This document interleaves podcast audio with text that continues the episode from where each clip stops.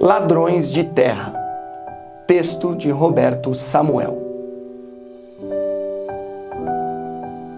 Neste ano, deveríamos eleger outro santo para cuidar das chuvas, da pluviometria.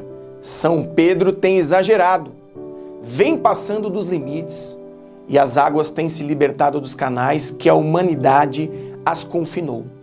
Todos os anos, na mesma época, dilúvios acontecem e os mesmos lugares alagam. É um absurdo que ocorre há séculos, desde quando os homens tomaram as terras dos rios e córregos. Diante de tantos avanços tecnológicos, da incrível grandeza das conquistas humanoides, nos esquecemos quanto a natureza é ainda maior e mais poderosa do que nós. Frágeis seres humanos. O vento e a falta do ar nos mata. O excesso ou escassez de água nos aniquila. O sol nos mantém vivos e também nos destrói. A natureza tem poder para retomar em segundos tudo que lhe foi roubado. Diante dessa imensidão do planeta e do universo, somos menos do que grãos de pó. Inteligentemente, os primeiros humanos temiam as forças da natureza. Raios, trovões congelavam o sangue em suas veias. Rios caudalosos eram evitados. O fogo era uma divindade sagrada e reverenciada. Com o passar dos séculos, nossa arrogância nos pôs contra o óbvio. As forças da natureza são infinitamente mais poderosas. E apesar da nossa tecnologia e inteligência, ela pode acabar com nossa raça sem grandes esforços.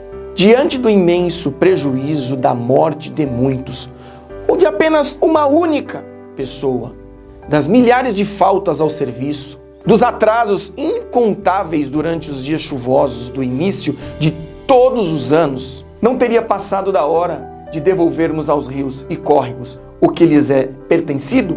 É uma questão de física simples. Dia após dia, mais ruas são pavimentadas e milhões de metros quadrados são impermeabilizados. Assim, cada dia a água fica sem terra para onde ser absorvida. E olhe, a natureza é teimosa. Ela continuará reivindicando suas terras. Vejamos o exemplo do rio Baquirivu. O Parque Secap era uma grande várzea que recebia o excesso de água que transbordava do canal do rio. Ali, as águas das chuvas se acomodavam e depois de pouco a pouco seguiam para o leito do Baquirivu, um espaço de segurança criado pela sábia natureza. Sem esse ambiente, em dias de fortes chuvas, ele ignora suas margens e se espalha pelos bairros Haroldo Veloso, Malvinas e o terminal de ônibus Taboão.